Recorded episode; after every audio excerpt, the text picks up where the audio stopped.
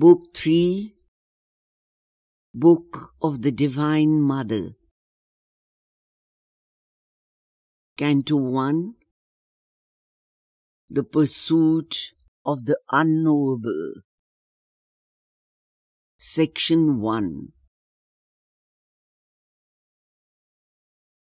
All is too little that the world can give. Its power and knowledge are the gifts of time and cannot fill the spirit's sacred thirst. Although of one, these forms of greatness are, and by its breath of grace, our lives abide, although more near to us than nearness self, it is some utter truth of what we are. Hidden by its own works, it seemed far off, impenetrable, occult, voiceless, obscure. The presence was lost, by which all things have charm. The glory lacked, of which they are dim signs. The world lived on, made empty of its cause, like love when the beloved's face is gone. The labor to know seemed a vain strife of mind. All knowledge ended in the unknowable. The effort to rule seemed a vain pride of will. A trivial achievement scorned by time. All power retired into the omnipotent. A cave of darkness guards the eternal light. A silence settled on his striving heart. Absolved from the voices of the world's desire, he turned to the ineffable's timeless call.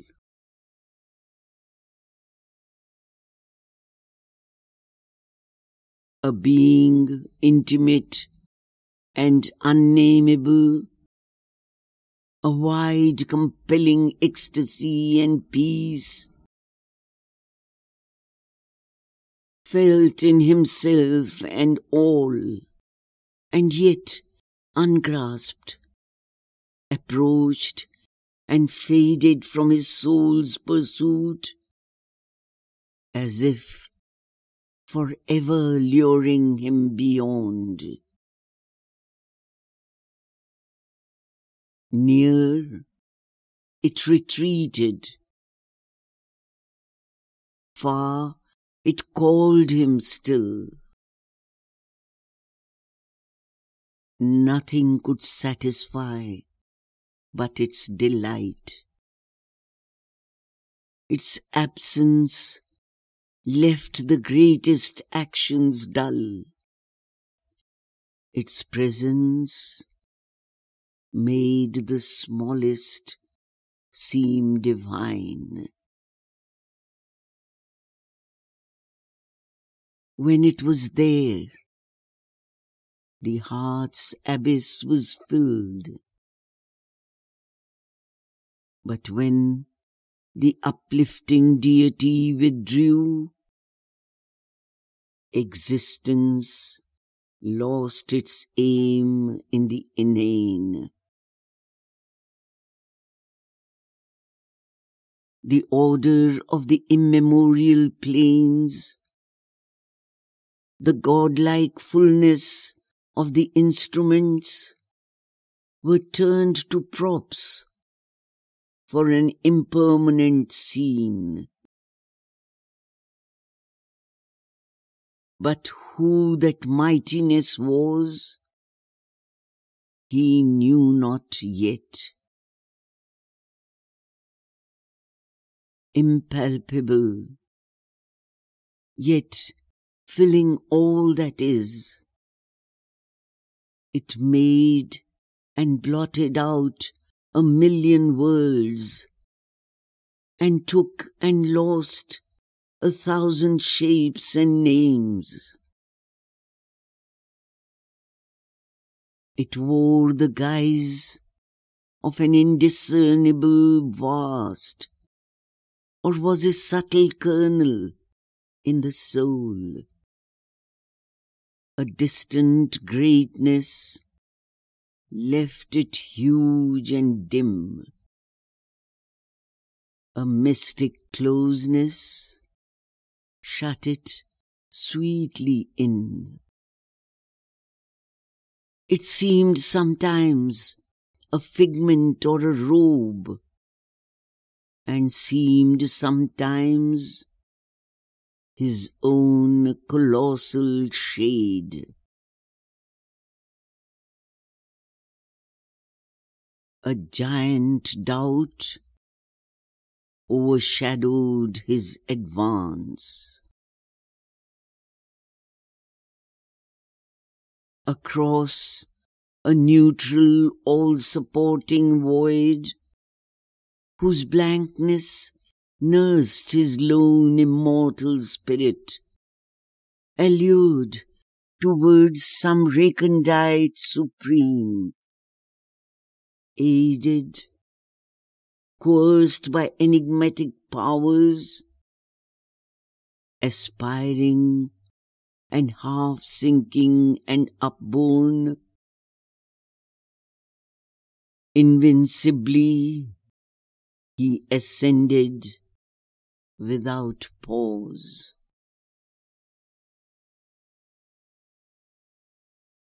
always a signless, vague immensity, brooded without approach, beyond response, condemning finite things to nothingness, fronting him with the incommensurable.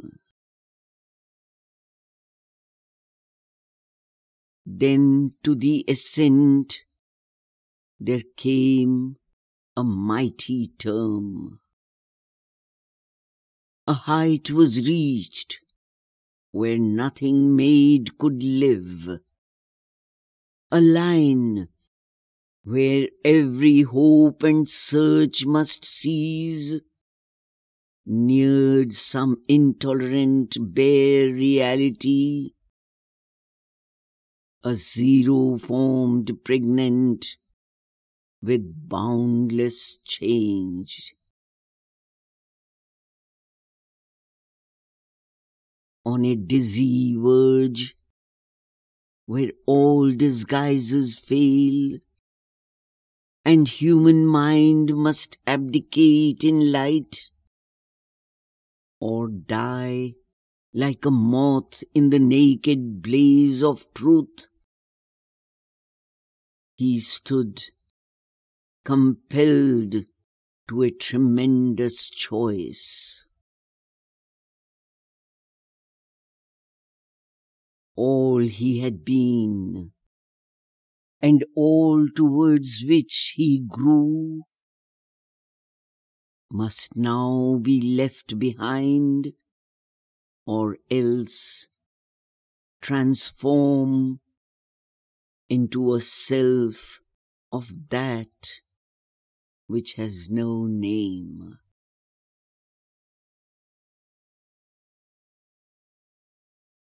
Alone and fronting an intangible force which offered nothing to the grasp of thought his spirit faced the adventure of the inane. Abandoned by the worlds of form, he strove. A fruitful worldwide ignorance foundered here. Thought's long, far circling journey touched its close, and ineffective paused the actor will.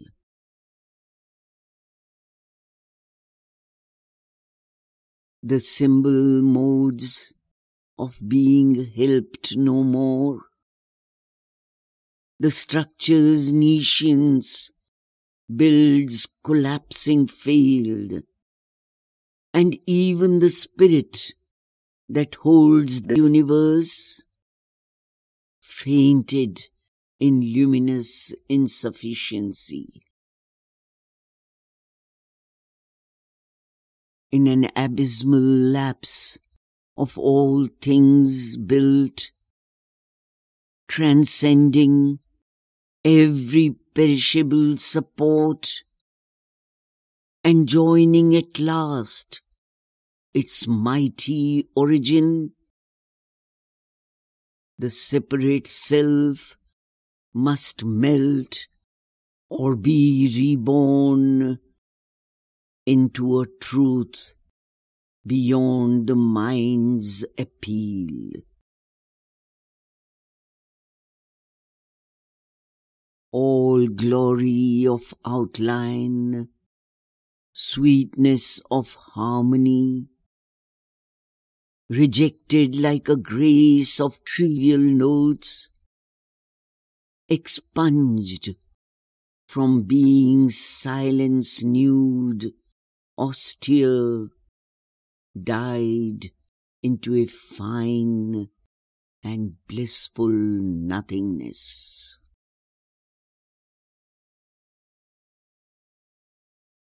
The demiurges lost their names and forms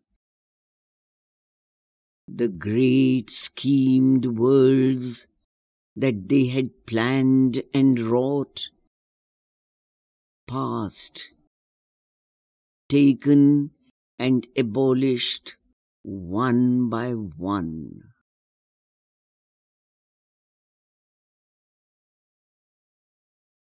The universe removed its colored veil, and at the unimaginable end of the huge riddle of created things appeared the far seen Godhead of the whole, his feet firm based on life's stupendous wings, omnipotent, a lonely seer of time, inward, inscrutable, with diamond gaze.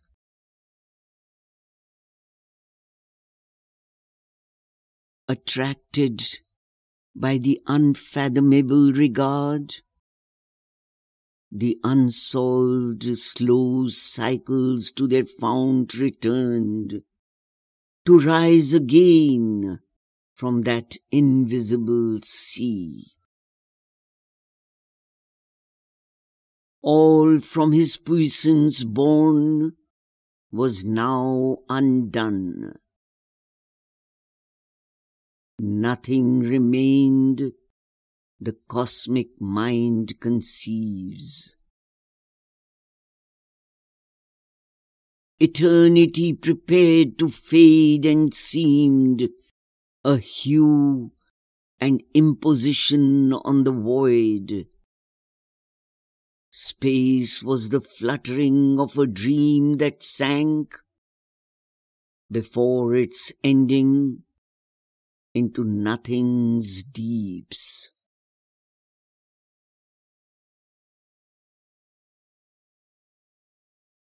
the spirit that dies not, and the Godhead's self seemed myths projected from the unknowable.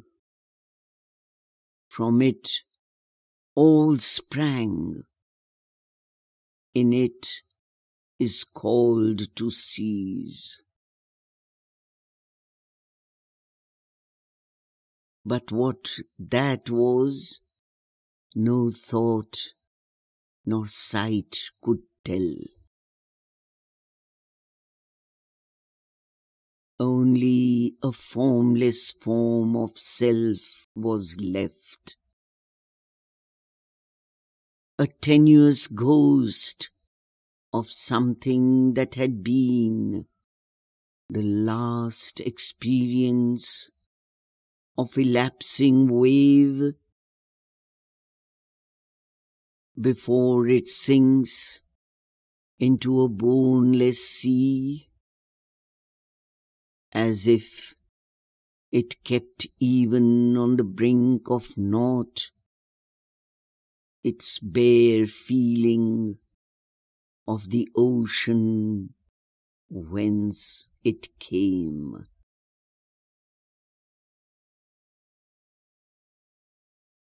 A vastness brooded, free from sense of space,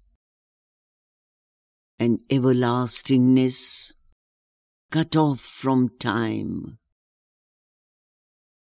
A strange, sublime, inalterable peace, silent, rejected from it, world and soul. A stark, companionless reality answered at last to his soul's passionate search. Passionless, wordless,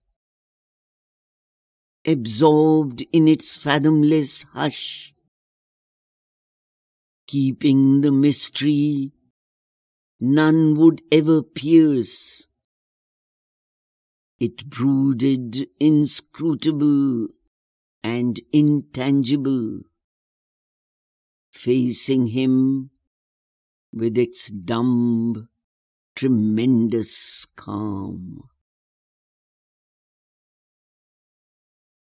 It had no kinship with the universe. There was no act no movement in its vast. Life's question met by its silence died on her lips. The world's effort ceased, convicted of ignorance, finding no sanction of supernal light. There was no mind there with its need to know. There was no heart there with its need to love. All person perished in its namelessness. There was no second. It had no partner or peer. Only itself was real to itself.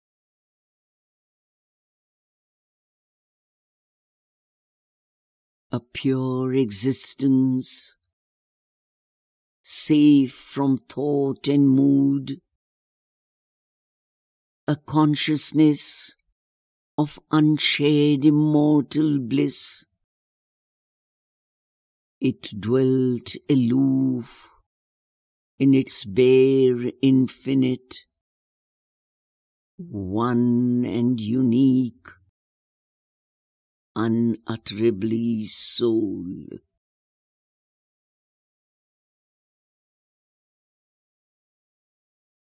a being formless, featureless and mute, that knew itself by its own timeless self, aware forever in its motionless depths, uncreating, uncreated, and unborn, the one by whom all live, who lives by none, an immeasurable luminous secrecy, guarded by the veils of the unmanifest, above the changing cosmic interlude, abode supreme, immutably the same, a silent cause occult, impenetrable, infinite, eternal, unthinkable, alone.